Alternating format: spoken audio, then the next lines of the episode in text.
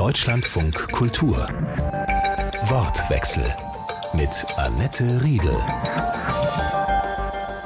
Herzlich willkommen. Sparen in der Dauerkrise. Ist die Schuldenbremse noch zeitgemäß?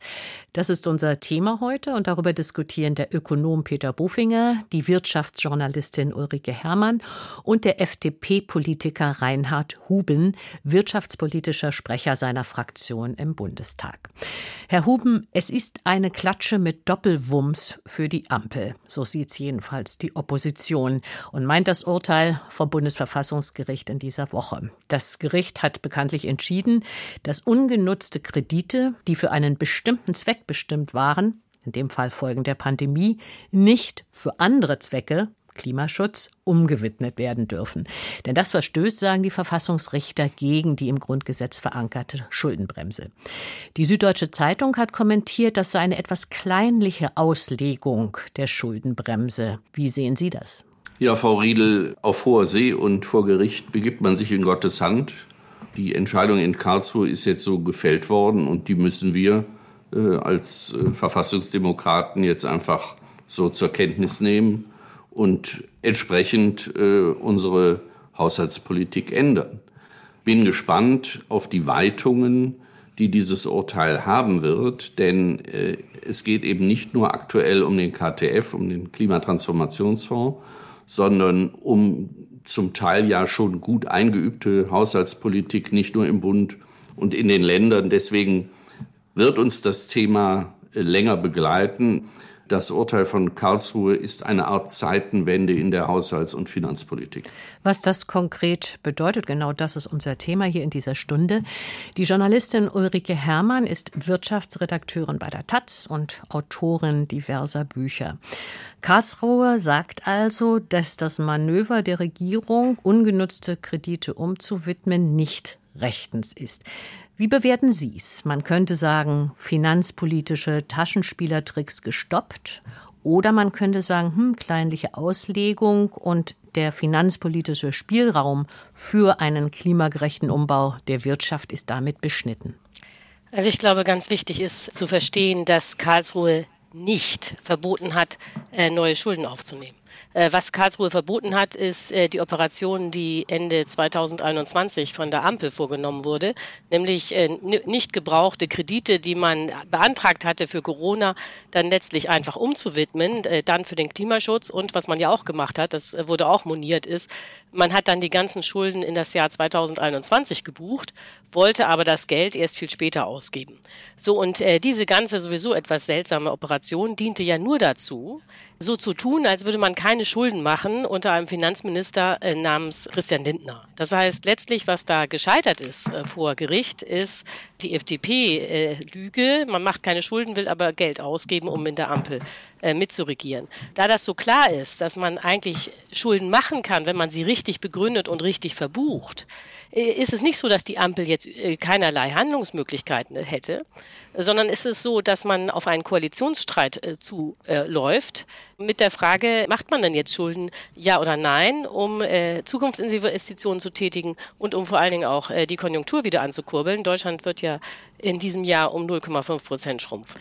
Da wird sicherlich unser FDP-Politiker in dieser Runde, Herr Huben, etwas dazu sagen wollen. Aber ich möchte erst noch Herrn Bofinger, Peter Bofinger, mit in die Runde nehmen, Professor für Volkswirtschaftslehre an der Universität Würzburg und ehemaliger Ex-Wirtschaftsweiser. Dieser Klima- und Transformationsfonds, KTF etwas kürzer genannt, der sollte in den kommenden vier Jahren mehr als 200 Milliarden an Zuschüssen für den Umbau der Wirtschaft auf eine postfossile Zeit finanzieren. So 60 Milliarden weniger sind jetzt für den klimafreundlichen Umbau der Wirtschaft nach der Entscheidung in Karlsruhe drin im Pott. In der Sache ein Urteil, das Sie bedauerlich finden? Ich bin kein Jurist, aber ich muss sagen, ich fand das Ganze von Anfang an etwas zweifelhaft, äh, so wie das Frau Herrmann ja auch gesehen hat. Aber es ist ja auch uninteressant, wie man das juristisch findet. Klar ist, wir haben jetzt erhebliche Probleme, Zukunftsinvestitionen zu finanzieren, sei das jetzt äh, die, die Bahn äh, zu modernisieren, sei es jetzt die Ansiedlung von Halbleiterfabriken, sei es die ganze Gebäudesanierung. Das heißt, viele Zukunftsinvestitionen können jetzt einfach nicht durchgeführt werden. Und das zeigt natürlich jetzt auch, wie zukunftsfeindlich die Schuldenbremse ist. Und deswegen ist das vielleicht das einzig Gute, was man daran sehen kann, dass man ganz klar sieht, wie konkret diese Schuldenbremse einschneidet in unsere Zukunftsgestaltung. Was diese Schuldenbremse bremst, hindert, befördert, darüber werden wir ausführlich im zweiten Teil dieser Stunde diskutieren. Nochmal zu der Entscheidung in Karlsruhe direkt. Die Schuldenbremse, auf die sich diese Entscheidung ja bezieht, gebietet, dass die Lücke zwischen Ausgaben und Einnahmen nur in Ausnahmesituationen durch Kredite ausgeglichen werden kann. Ausnahmesituationen das ist natürlich irgendwie auch eine Auslegungssache. Ist die Klimakrise keine außergewöhnliche Notsituation? Ich bin da auch kein Jurist, also weil ich das sehe, meint die Schuldenbremse ganz konkrete Krisen, die ganz speziell in einem Jahr auftreten, die ganz speziell in diesem einen Jahr ökonomische Schäden aufwerfen, die man dann mit der Schuldenaufnahme kompensieren muss. Soweit ich das sehe, ist eben die, der Klimawandel eine längerfristige Entwicklung und von daher habe ich den Eindruck, äh, dass man da diese Ausnahmeregel nicht anwenden kann. Ja, also ich glaube, dass Herr Bofinger da recht hat, aber das ist natürlich äh, völlig skurril. Also um mal ein konkretes Beispiel zu nehmen, das ja alle miterlebt haben, die Überflutung des Ahrtals im äh, Sommer 2021, äh, noch unter äh, Regierung Merkel, äh, war natürlich eine riesen äh, Naturkatastrophe. Äh, Schäden von 20 Milliarden und mehr sind damals aufgelaufen. Da gab es natürlich äh, ein extra Fonds für, der finanziert wurde durch die Aufhebung der Schuldenbremse. So, jetzt ist aber natürlich das Ahrtal in dieser Katastrophe nur möglich durch den Klimawandel. Die Klimakrise selbst, da hat Herr Bofinger aber völlig recht, gilt nicht als Naturkatastrophe, sondern sozusagen als strukturelles Ereignis. Aber einzelne äh, Phänomene der äh, Klimakrise, die dann eben enorme Schäden hinterlassen, äh, die können dann über die Schuldenbremse wieder finanziert werden. Das heißt, das ist eigentlich äh, völlig absurd. Nicht? Äh, das eigentliche äh, Problem, die Ursache, darf nicht bekämpft werden, indem man Schulden macht. Aber die Auswirkungen dieser Ursache, die dürfen dann mit Schulden behoben werden. Also da muss man, glaube ich, ganz grundsätzlich als Staat neu nachdenken, denn die Klimakrise wird nicht dadurch verschwinden, dass man sie ignoriert. Und das hat mich jetzt in der gesamten Debatte echt extrem gestört, dass immer so getan würde, als wären die ganzen Maßnahmen für den Klimaschutz irgendwie Habecks Hobbyprojekte. Dabei geht es darum, das Überleben in Deutschland zu sichern. Dann möchte ich doch vom also, FDP-Politiker ja, ja. ganz gerne wissen, wie er das sieht. Klar, der Spruch in Karlsruhe ist zu akzeptieren. Wir sind alles überzeugte Demokraten. Aber in der Sache hat da Frau Herrmann recht aus Ihrer Sicht? Ja, äh, Frau Herrmann äh, führt ja sowieso schon eine freundliche Debatte, wenn sie äh, sagt, die FDP lügt. Frau Herrmann, ja, wenn dann, das haben Sie gesagt. Gerade eben in Ihrem Beitrag haben Sie gesagt, eine Lüge der FDP. Das finde ich ehrlich gesagt etwas äh, stark, aber äh, wir halten ja einiges aus. Aber wenn es eine Lüge ist, dann wäre es ja eine Lüge der Koalition, denn es war ja eine gemeinsame Entscheidung. Aber zum Sachthema als solches. Das Ahrtal ist nach Grundgesetz eindeutig eine Katastrophe gewesen und deswegen war es vollkommen richtig, da ein Sondervermögen zu schaffen. Aber das Grundgesetz bezieht sich ja vor allen Dingen erstmal auf die Bundesrepublik Deutschland. Ich glaube, die Klimakrise ist nicht nur in Deutschland allein zu lösen, sondern ist ein weltweites Problem. Ich will mich aber gar nicht davor drücken, dass ja auch die äh, Ziele, die wir als äh, gemeinsame Koalition beschlossen haben, was äh, die Maßnahmen äh, zur Besserung der Klimasituation oder zur Reduzierung des CO2-Ausstoßes angeht, ja ein gemeinsames Thema ist. Und deswegen haben wir jetzt die Aufgabe aus Karlsruhe festzustellen, wie wir das finanzieren können, ohne eben einen Sonderhaushalt zu schaffen und da muss man meiner Meinung nach auch gar keinen Schaum vor dem Mund haben, sondern man muss jetzt gucken, wo wir Prioritäten setzen können und welche Aufgaben eben aus dem Haushalt heraus finanziert werden können.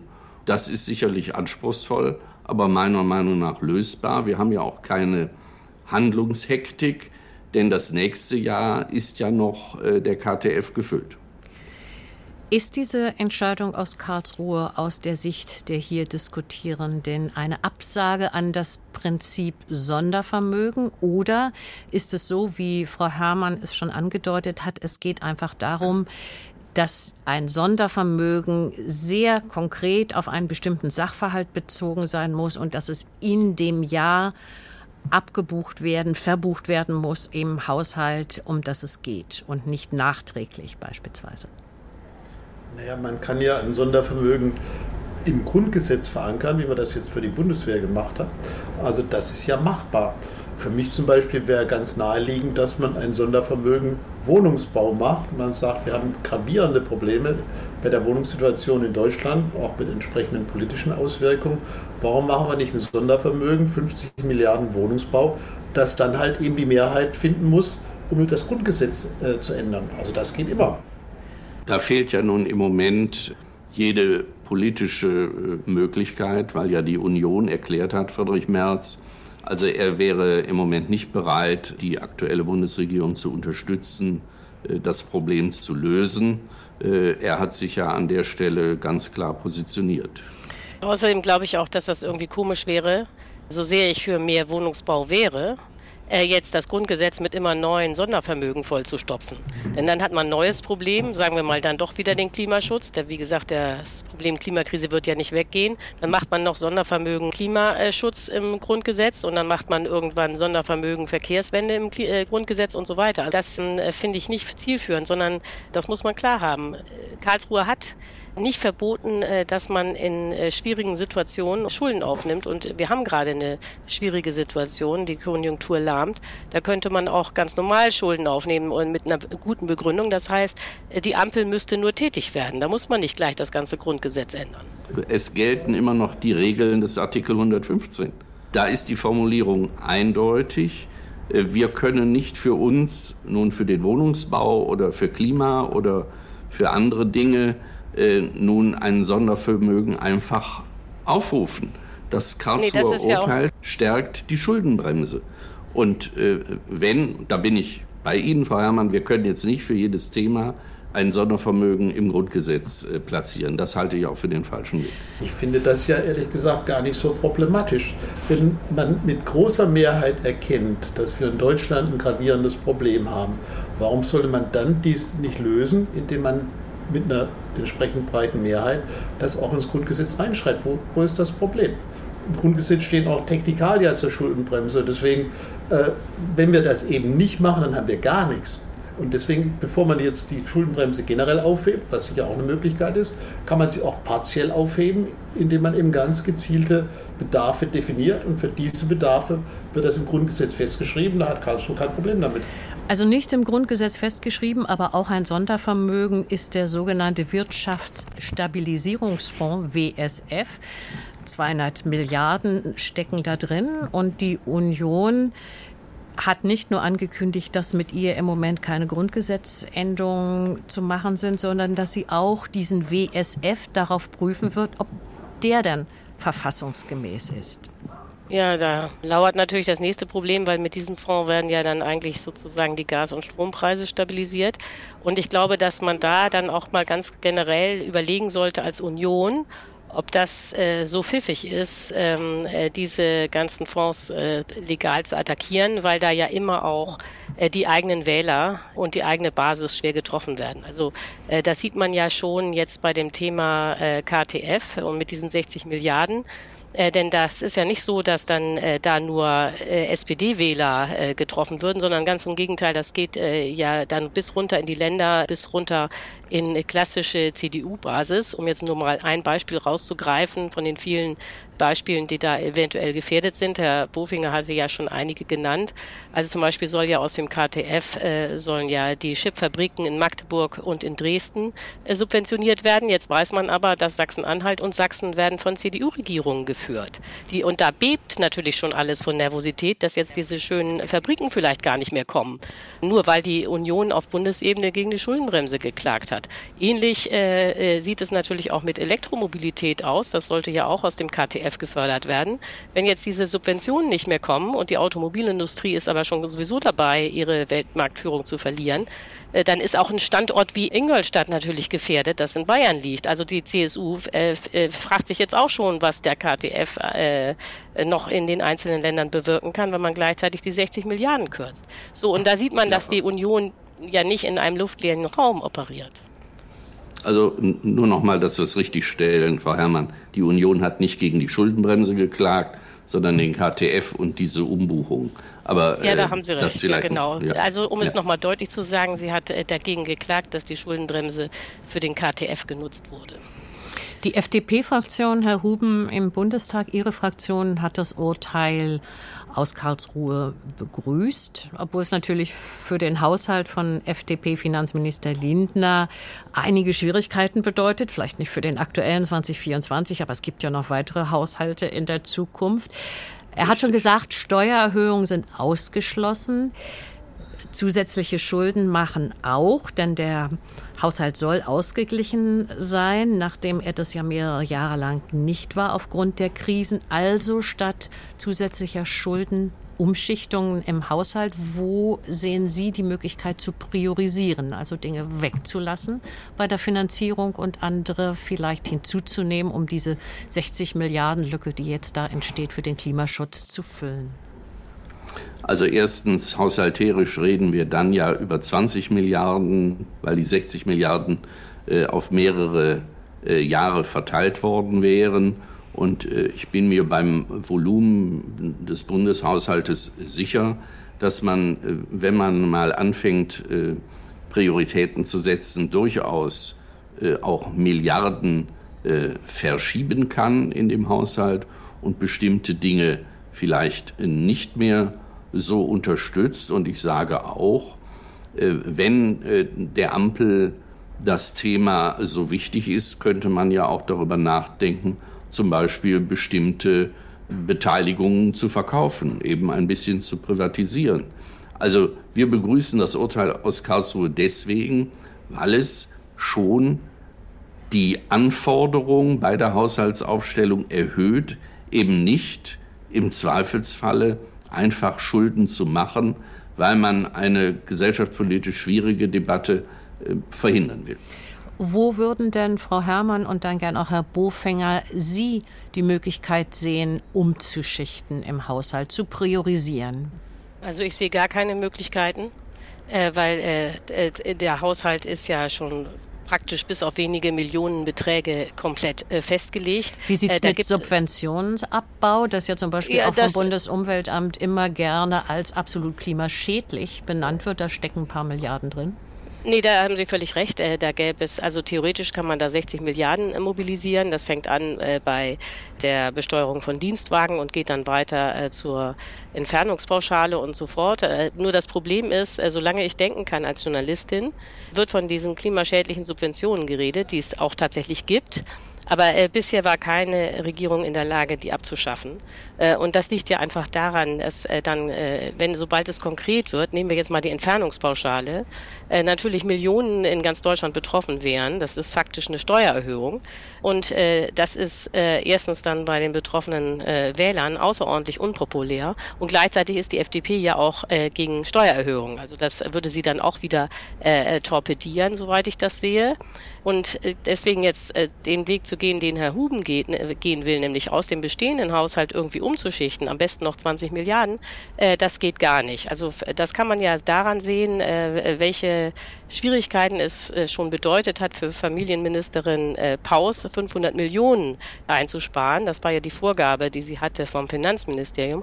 Und am Ende hat sie gesagt, ja gut, dann äh, kriegen eben Ehepaare, die mehr als 150.000 zusammen verdienen, im Jahr äh, kein Elterngeld mehr. Und schwupps war ja da auch schon eine große Aufregung, warum, obwohl nur eine kleine Minderheit, die zudem sehr gut gestellt ist, äh, betroffen war. Aber das zeigt nur, wie schwierig es schon ist, 500 Millionen irgendwie einzusparen. Also 5, 20 Milliarden, das ist völlig ausgeschlossen. Wo würden Sie denn, Herr Bofinger, die Möglichkeit sehen, zu priorisieren? also umzuschichten? Also ich sehe das wie die Frau Herrmann, der Spielraum ist extrem gering. Und die Tatsache, dass es schwierig ist, sieht man daran, dass Herr Huben kein einziges konkretes Beispiel genannt hat. Vielleicht liefert er es nach, Herr Huben? Ja, genau. Ja, ich meine, wir müssen mal eine äh, Debatte führen über die großen Blöcke im Haushalt. Der größte Haushaltsposten ist im Bereich äh, des Arbeits- und Sozialministeriums. Ein, die Hälfte äh, des Budgets. Mhm. Haben wir als Gesellschaft äh, die Kraft, darüber zu debattieren, ob wir perspektivisch immer höhere Beiträge zur Rentenversicherung zuzuschießen? Oder müssen wir da mal äh, uns ehrlich in, tief in die Augen schauen und zu sagen, bei der demografischen Entwicklung können wir ja nicht die Beitragszahler bis in eine unheimliche Höhe belasten und dann auch noch übersteuern, das äh, unterstützen. Das Rentensystem können Sie jetzt auf die nächsten zwei, drei Jahren werden Sie nicht viel ändern können. Ich hätte gerne ein konkretes Beispiel. Ja, aber irgendwann, ja, aber das ist natürlich immer ein super Argument, wenn man dann sagt, ja, das bringt ja kurzfristig nichts. Ich meine, wenn wir nicht anfangen, irgendwo bei den großen Posten auch etwas zu machen, werden wir am Ende die Probleme nicht lösen können. Deswegen habe ich ja den Begriff Zeitenwende in der Haushaltspolitik schon äh, angeführt. Wir werden Debatten führen müssen, meiner Meinung nach, bei Themen, die wir die letzten 15 Jahre nicht angefasst haben. Und ich bin mir sicher, dass äh, der politische Wettbewerb, äh, Frau Herrmann hat das ja auch schon gesagt, dann wird es eine Debatte vielleicht geben müssen über die Pendlerpauschale, dann wird es vielleicht eine Debatte geben müssen über das Ehegattensplitting, dann muss es vielleicht noch mal eine Debatte über das Bürgergeld geben, dann muss es vielleicht eine Debatte geben über die Leistungen im Asylrecht und so weiter und so fort. Das werden ja Debatten sein, die allen Parteien wehtun werden. Es ist ja nicht so, dass dann nur äh, eine Bevölkerungsgruppe äh, vielleicht nicht so gut dabei rauskommt. Deswegen, ich wiederhole mich, Zeitenwende. Wir werden haushaltspolitisch ganz andere Debatten führen müssen, vor dem Hintergrund auch des Zinssatzes, äh, den wir ja inzwischen wieder in Europa haben beim Euro durch die EZB. Also deswegen, das, ich habe ja nicht gesagt, es wird gemütlich weitergehen, aber ich sage mal, die Lösung, dass man dann einfach neue Schulden macht, indem man eben die Schuldenbremse einfach abschafft. In vielen Debatten wird immer gesagt, wir müssen darauf achten, dass wir den nachfolgenden Generationen eine saubere und gesunde Umwelt äh, überlassen müssen. Ich sage aber auch, wir können nicht jetzt zu Lasten unserer Kinder und Kindeskinder handeln. Nun wurde seit 2019 die Möglichkeit, die die Schuldenbremse bietet, Ausnahmeregeln geltend zu machen, genutzt. Und erst 2023 wurde erstmals die Schuldenbremse seit 2019 überhaupt wieder eingehalten. Wäre denn eine Möglichkeit auch, sie ein weiteres Jahr auszusetzen, nicht abzuschaffen. Dazu bräuchte man die berühmte Zweidrittelmehrheit. Und ob das Sinn macht oder nicht, diskutieren wir noch, sondern sie weiterhin auszusetzen? Ja, also aus meiner Sicht wäre das äh, richtig, die Schuldenbremse einfach nochmal auszusetzen. Denn wie gesagt, äh, Deutschland wird in diesem Jahr um 0,5 Prozent schrumpfen. Es ist sehr gut möglich, dass Deutschland auch im nächsten Jahr schrumpft. Also wir befinden uns in einer äh, Rezession und gleichzeitig gibt es einen enormen Investitionsstau, der noch aus der Zeit von Corona und aus der Ukraine-Krise und so weiter stammt. Also es gäbe für die Regierung überhaupt gar kein Problem, eine Aussetzung der Schuldenbremse so zu formulieren, dass sie verfassungskonform wäre. Und genau deswegen ist es ja auch so, dass es jetzt einfach letztlich an der Ampel ist, an dieser Dreierkonstellation, sich zu überlegen, ob sie eine Aussetzung der Schuldenbremse will, ja oder nein. Das ist eine politische Frage. Das ist nicht jetzt die Zeitenwende, von der Herr Huben spricht, sondern jetzt muss die FDP eben klar bekennen, was sie will. Und äh, wenn man Herrn Huben eben zuhört, und dann ist es so, dass für ihn äh, die Schuldenbremse sozusagen über allem steht. Also die, für ihn ist die Schuldenbremse beispielsweise wichtiger als vernünftiger Klimaschutz. Und das ist gar nicht nachzuvollziehen. Also Herr Huben sagt ja immer, der Zinssatz sei jetzt schon so gefährlich. Das ist er aber nicht. Das habe ich extra nachgeguckt. Also die Rendite für zehnjährige Staatsanleihen in Deutschland liegt im Augenblick bei 2,6 Prozent für zehnjährige Staatsanleihen. Ja, die Inflation liegt aber noch bei 3,8 Prozent. Das heißt nichts anderes als weltweit sind die Anleger bereit, Deutschland Geld zu schenken, wenn wir bereit sind, zehnjährige Kredite aufzunehmen.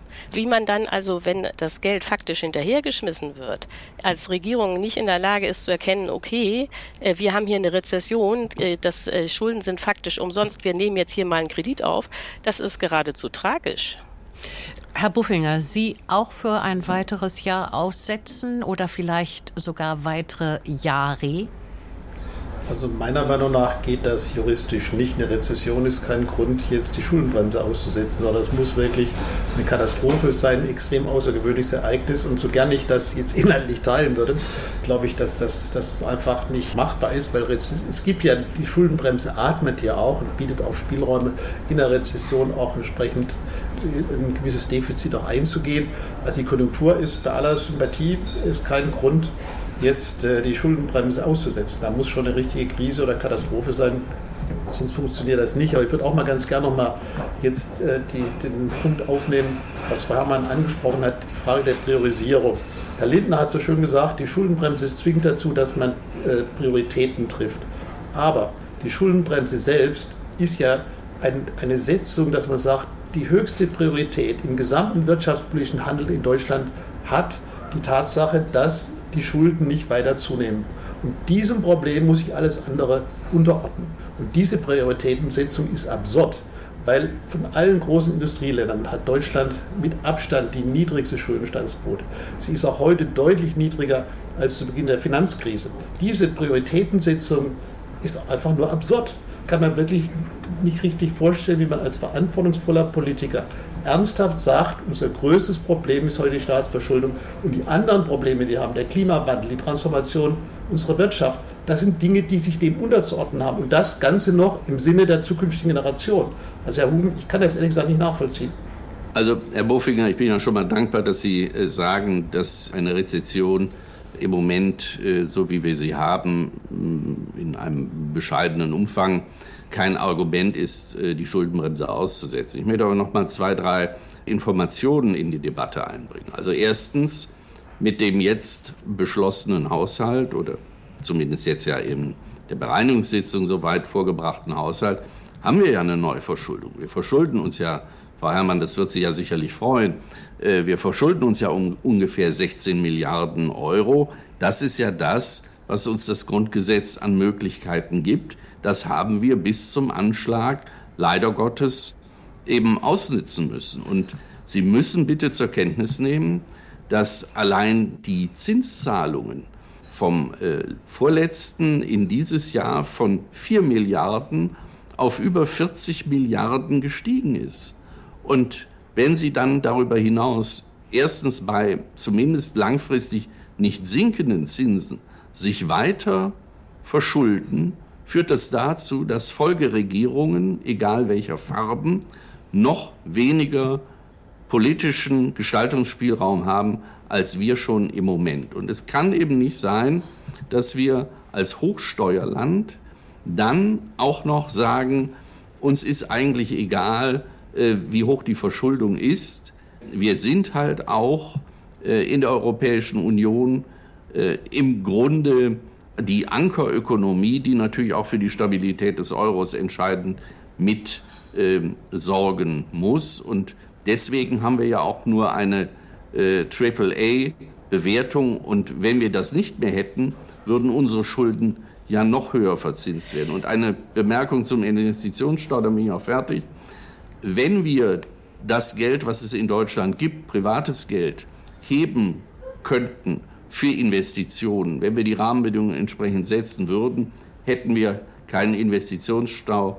Der Staat die letzten 30 Jahre hat maximal bis zu maximal 10 Prozent der Investitionen in Deutschland getätigt, der Rest ist privat. Deutschlandfunk Kultur. Es geht in diesem Wortwechsel um das Urteil des Bundesverfassungsgerichts, das die Schuldenbremse im Grundgesetz gebietet, bewilligte Kredite für den Bundeshaushalt nicht von einem Sondertopf in einen anderen umzuschichten. Und natürlich diskutieren wir auch über die Konsequenzen aus diesem Urteil mit dem Ökonomen Peter Bofinger, der Wirtschaftsjournalistin Ulrike Herrmann und dem FDP-Politiker Reinhard Huben, den Sie zuletzt hörten.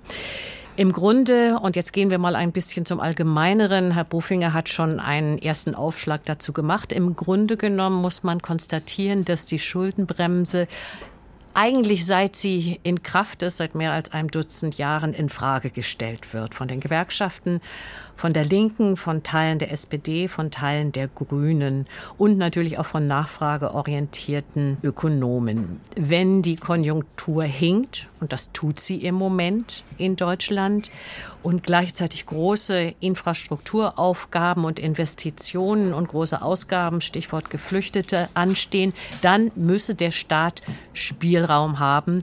Und die Schuldenbremse wäre da ein Hinderungsgrund für den Staat an angemessen zu reagieren? Naja, ich meine, das zeigen ja schon die Zahlen, die Herr Huben jetzt gerade genannt hat. Also äh, es sind jetzt äh, für das nächste Jahr eine, ist eine Verschuldung von 16 Milliarden äh, geplant. Äh, das ist äh, nichts äh, für eine so riesige Volkswirtschaft wie Deutschland, die sich gleichzeitig noch in der Rezession befindet. Also diese Idee, man darf nur 0,35 Prozent des nominellen Bruttoinlandsproduktes als Verschuldung aufnehmen, ist grotesk. Und zwar deswegen, weil wenn man das tatsächlich immer machen würde, dann wäre es am Ende so, dass Deutschland faktisch äh, gar keine Schulden mehr hätte. Die würden durch Inflation, Wachstum und so komplett an Relevanz verlieren. Jetzt könnte man natürlich auf den ersten Blick sagen, oh wunderbar, Deutschland hat gar keine Schulden mehr. Aber man muss ja sehen, dass die Schulden des einen sind das Vermögen des anderen. Äh, äh, das heißt, Deutschland kann gar nicht funktionieren ohne Staatsverschuldung. Um das jetzt mal äh, platt zu umreißen, sodass es jeder versteht, man weiß, wie eine Lebensversicherung funktioniert. Es gibt 95 Millionen Lebensversicherungsverträge in Deutschland und diese Lebensversicherungen müssen einen großen Teil ihres Geldes aber in Staatsanleihen investieren, weil die als besonders gesichert gelten. Ja, wo sollen die denn hin investieren, die ganzen Lebensversicherungskonzerne, wenn Deutschland keine Schulden macht und es keine Staatsanleihen mehr gibt? Das heißt, diese ganze Idee, die bei Herr Huben dahinter steht, Schulden sind schlecht. Schulden darf man auf keinen Fall machen. Die müssen abgebaut werden, die müssen möglichst weg. Das ist äh, aus meiner Sicht völlig falsch, sondern man muss sehen, Wachstum kann es nur geben, wenn in einer äh, Wirtschaft Schulden aufgenommen werden. Von Privatleuten, aber auch vom Staat. Und äh, deswegen ist diese Schuldenbremse äh, nicht nur eine Strangulierung der Politik, äh, sie ist auch eine Strangulierung der deutschen Wirtschaft. Also ich, ich empfehle mal eine Reise nach Berlin, Frau Herrmann. Äh, ich bin in Berlin, hallo. Ja, wunderbar. Ja, wunderbar. Dann äh, neben, neben Die Reise, brauch, die Reise kann ich mir schenken. Ja, die, äh, direkt äh, neben dem Haus der Bundespressekonferenz ist die Zentrale des Bundes der Steuerzahler. Ja, da können genau. Sie sehen, äh, wie stark die Schulden in Deutschland steigen im Moment wieder. Denn wir betrachten ja nicht nur den Bundeshaushalt, wir müssen natürlich auch äh, den Haushalt der Länder und Kommunen betrachten. Und es ist wahrhaftig nicht so, dass wir große Sorgen haben müssten, dass wir äh, Rubbe die Dub in wenigen Jahren auf einmal keine Schulden mehr hätten und die armen Lebensversicherer hätten keine Möglichkeit mehr, äh, sichere Staatsanleihen zu kaufen. Warum hinkt denn die Konjunktur? Die Konjunktur hinkt erstens, weil wir eben nach langer Nullzinsphase eine ganz schnell steigende Verzinsung durch die EZB bekommen haben, weil wir eine hohe Inflation bekommen haben, die durch den Angriffskrieg Russlands gegen die Ukraine einen besonderen Push bekommen hat. Zweitens, einer unserer größten Kunden ist es äh, in den letzten Jahren nicht besonders gut gegangen. Die Nachfrage aus China war zum Teil sehr schwach und das in einer Kombination mit Corona war natürlich eine Mischung, die nicht gut ist für die Wirtschaftsstimmung. Aber das heißt eben nicht, dass wir jetzt kurzfristig möglichst viele Schulden machen, damit die Lebensversicherungen möglichst viele Staatsanleihen kaufen. Und wie gesagt, schauen Sie auf die Schuldenuhr der Steuerzahler. Sie sinkt leider nicht, sie steigt. Den Ökonomen unserer Runde Peter Bofinger gefragt, Ihr Kollege vom Institut der deutschen Wirtschaft, Hüter, hat gesagt, wir brauchen jetzt investives Geld, um Deutschland wieder in die Spur zu bringen, als eine Reaktion darauf, dass die SPD schon vor dem Urteil in Karlsruhe einen Antrag eingebracht hat, die Schuldenbremse in ihrer aktuellen Form weil sie sie betrachten als ein Standort- und Wohlstandsrisiko für Deutschland zu ändern. Da gehen Sie mit. Zunächst mal müssen wir das mit der Schuldenuhr mal ein bisschen erklären. Die Schuldenuhr gibt an die Verschuldung in Euro.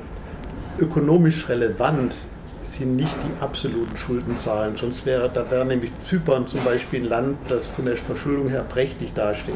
Es kommt immer ökonomisch darauf an, die Verschuldung in Relation zur Wirtschaftsleistung zu setzen.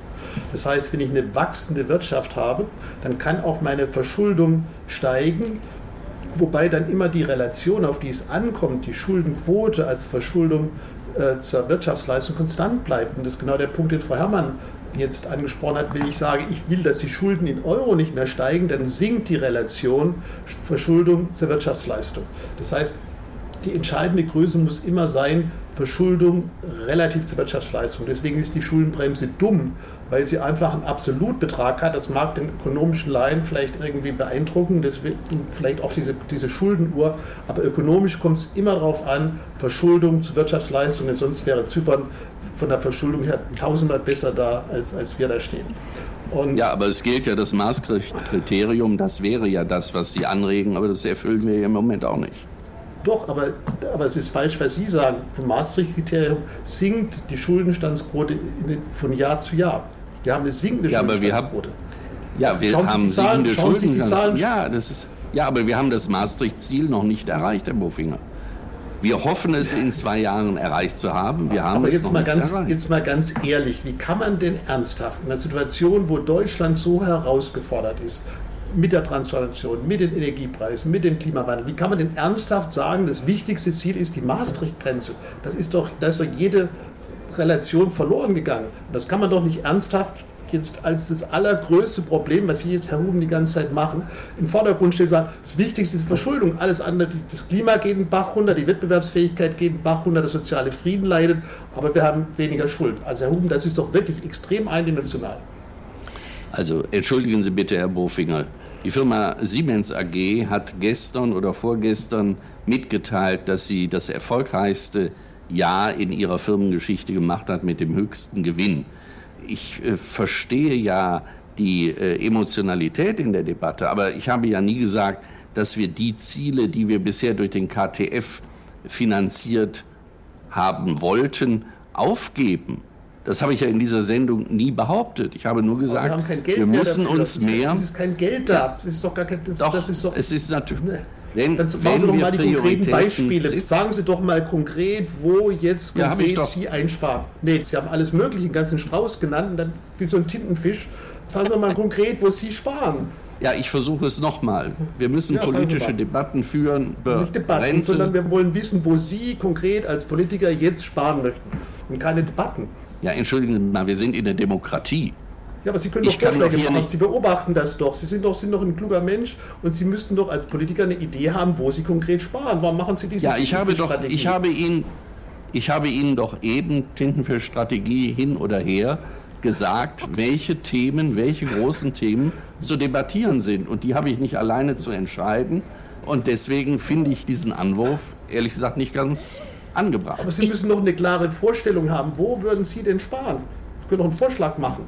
Also wenn ich mich richtig erinnere, will Herr Huben die, das Ehegattensplitting abschaffen, was äh, 20 Milliarden äh, bringen würde. Jetzt weiß ich allerdings nicht, ob die ganze FDP das Ehegattensplitting abschaffen will. Äh, Herr Huben, ist das in Ihrer Partei schon durchgebracht und Konsens, dass man das jetzt abschaffen will?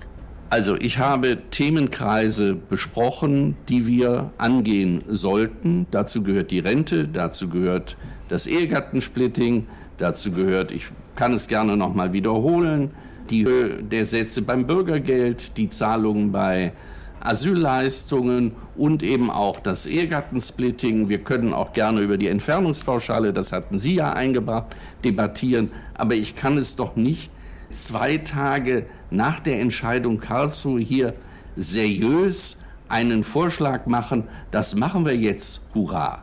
Das ist Aber doch, äh, ich sage mal, unterkomplex. Aber ich würde gerne nochmal äh, äh, auf äh, zwei Themen eingehen, auf das äh, Bürgergeld und auf die Asylleistung.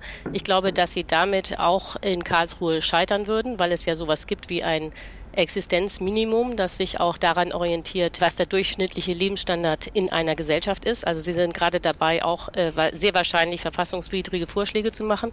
Und zum Thema Rente würde ich gerne noch mal sagen, dass die Durchschnittsrente in Deutschland ungefähr 1000 Euro beträgt. Das heißt, das ist schon sehr, sehr, sehr niedrig. Äh, da kann man nicht mehr kürzen. Und was mich an dieser Debatte über die Renten immer doch ähm, sehr erstaunt ist, dass über Renten geredet wird, aber nie über die Pensionen, obwohl die Pensionen, davon profitieren Sie ja auch Sie als Abgeordnete, so viel höher liegen. Und ich würde das also äh, eigentlich mit der Debatte um die Renten nur ernst nehmen, wenn dann auch Parlamentarier sagen würden, dass sie gerne bei ihren eigenen Pensionen kürzen würden. Ich möchte ganz gern den Fokus ein bisschen verschieben und nochmal zurückkommen zu der Tatsache, dass wir uns, glaube ich, zumindest an einem Punkt alle hier in dieser Runde einig sind, nämlich dass es in Deutschland einen hohen Investitionsbedarf gibt, dass hohe Kosten auf uns zukommen. Wer Etat, das Stichwort ist schon gefallen, die Geflüchteten, Senkung der Stromsteuer, Wohnungsbauförderung, ganz abgesehen vom Klimaschutz. Ist es so, wie zum Beispiel der Ökonom Feld sagt, jetzt Berater von Finanzminister Lindner, dass wenn nicht genug investiert wird in Deutschland, das nicht am Geld, am mangelnden scheitert, sondern an anderen Punkten. Und dann sind immer wieder genannt lange Planungs- und Genehmigungsverfahren und nicht zuletzt natürlich auch der Fachkräftemangel. Also ein konkretes Beispiel, wo man jetzt hier schön investieren könnte, äh, ohne große Probleme, wäre der Wohnungsbau. Da haben wir jetzt freie Kapazitäten, es gibt viele Projekte, die geplant sind, nicht umgesetzt werden können.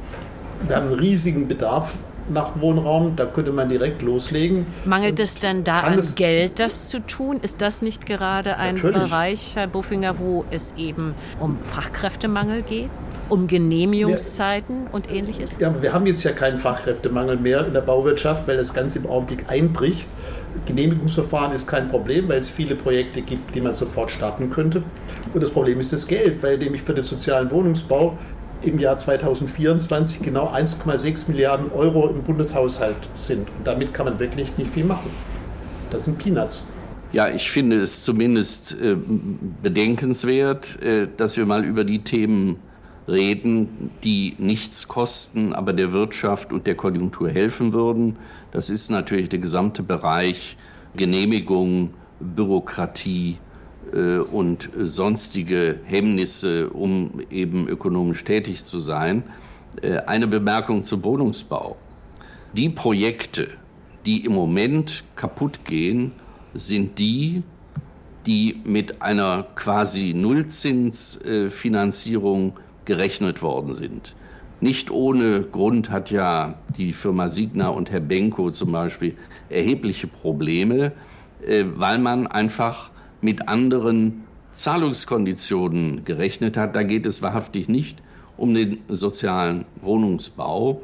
Und äh, wenn wir in der Debatte äh, klar sind, äh, ich komme ja aus der Kommunalpolitik. Unsere Wohnungsbaugesellschaft hat mir schon vor, ich glaube, fünf Jahren gesagt, wenn wir zu den Bedingungen Grundstücke kaufen müssen, die wir bei der Stadt Köln dann kaufen, mit den Bedingungen, was äh, die Bauqualität angeht, können wir als gemeinwohlorientiertes Unternehmen keinen Mietpreis mehr unter 12 Euro kalt erzielen. Und da erkennen Sie ein Problem.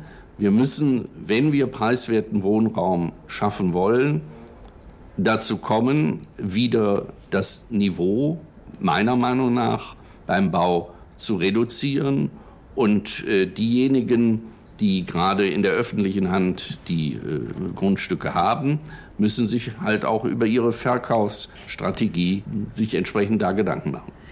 Wir sind bei der Diskussion über die Schuldenbremse. Wir kamen jetzt auf den Wohnungsbau über die Frage, ob nicht auch da mehr Geld her müsste oder ob es andere Hinderungsgründe gibt, warum da nicht genug gebaut wird. Ich möchte noch mal ganz konkret zu Pro und Contra Schuldenbremse diskutieren an dieser Stelle. Im Grunde geht es den Befürwortern einer Reform der Schuldenbremse einfach darum, mehr Schulden zu machen, um weitere sozialpolitische Wohltaten zu realisieren, sagen die einen. Und die anderen sagen, wenn wir die Schuldenbremse so lassen, wie sie ist, hemmen wir den Gesundungsprozess der deutschen Wirtschaft. Auf dieser etwas grundsätzlicheren Ebene diskutiert, würde ich gerne noch Ihre aller Meinung dazu hören. Ja, also ähm, es geht eigentlich im Kern um die Frage, behindert die Schuldenbremse notwendige Investitionen? Ist ja völlig klar, dass der Staat jetzt nicht ständig Konsumausgaben mit äh, Schulden finanzieren kann, sondern es geht immer um die Zukunftsinvestition. Dazu gehört beispielsweise Wohnungsbau, dazu gehört der gesamte Klimaschutz und so weiter. Und was ich sehr interessant finde, also auch für die kommende Zeit und die kommenden Debatten, ist ja, das hatten Sie auch schon kurz äh, angeführt, dass es eigentlich eine sehr starke Einigkeit gibt zwischen konservativen Ökonomen und Keynesianern. Also zum Beispiel der IFO-Chef äh, Fußt oder eben äh, Hüter, den Sie schon angesprochen haben vom Institut der Wirtschaft in Köln. Äh, konservative Ökonomen sind dafür, die Schuldenbremse so zu reformieren, dass man eben Investitionen damit möglich macht. Und auf der gleichen Ebene, das kann Herr Bofinger ja selber sagen, sind dann eben auch die Keynesianer. Und man muss sagen, dass so eine Allianz zwischen Konservativen und äh, Ökonomen und Keynesianern ist nicht häufig. Und wenn sie dann stattfindet, hat das aber eine unglaubliche Schlagkraft. Und Lars Feld, den Sie zitiert haben, den, äh, der Chefberater von Herrn Lindner, ist da sozusagen eine einsame Ausnahme. Ja, ich meine, das Prinzip ist doch eigentlich ganz einfach, dass man sagt, die laufenden Ausgaben des Staates sollen durch laufende Einnahmen gedeckt werden. Wenn der Staat jetzt Investitionsausgaben macht, also Dinge finanziert, die für die nächsten Jahrzehnte jetzt auch zur Verfügung stehen, dann ist doch ganz logisch, dass man das nicht aus den laufenden Einnahmen finanzieren kann. Denn dann müssten die, müsste die jetzige Generation mit ihren laufenden Einnahmen die Zukunftsinvestitionen finanzieren, die den Generationen der Zukunft zur Verfügung stehen. Und das ist ein ganz einfaches Prinzip. Das ist das Prinzip der goldenen Regel und deswegen ist ganz klar, dass man natürlich nicht einfach Schulden machen kann, um das Geld zu verjuxen, sondern man muss versuchen, Schulden eben nur einzusetzen für zukunftsfähige Investitionen. Und dann ist das völlig vernünftig. Wenn man das nicht tut, hat man das Problem, dass zu wenig investiert wird. Und für Deutschland kann man sagen, ganz klar, der deutsche Staat hat in den vergangenen Jahren, fast Jahrzehnten, nach Abzug der Abschreibung Investitionen von Null getätigt. Und das sieht man ja auch in vielen Bereichen.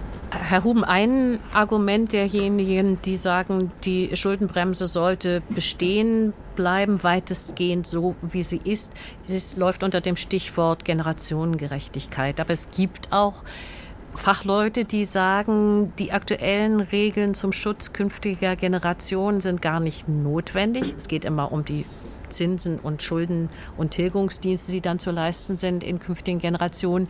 Sie sind sogar möglicherweise schädlich. Denn ein Unterlassen von Investitionen jetzt, selbst wenn sie mit Kredit, also auf Schulden finanziert sind, engt die Spielräume künftiger Generationen ein.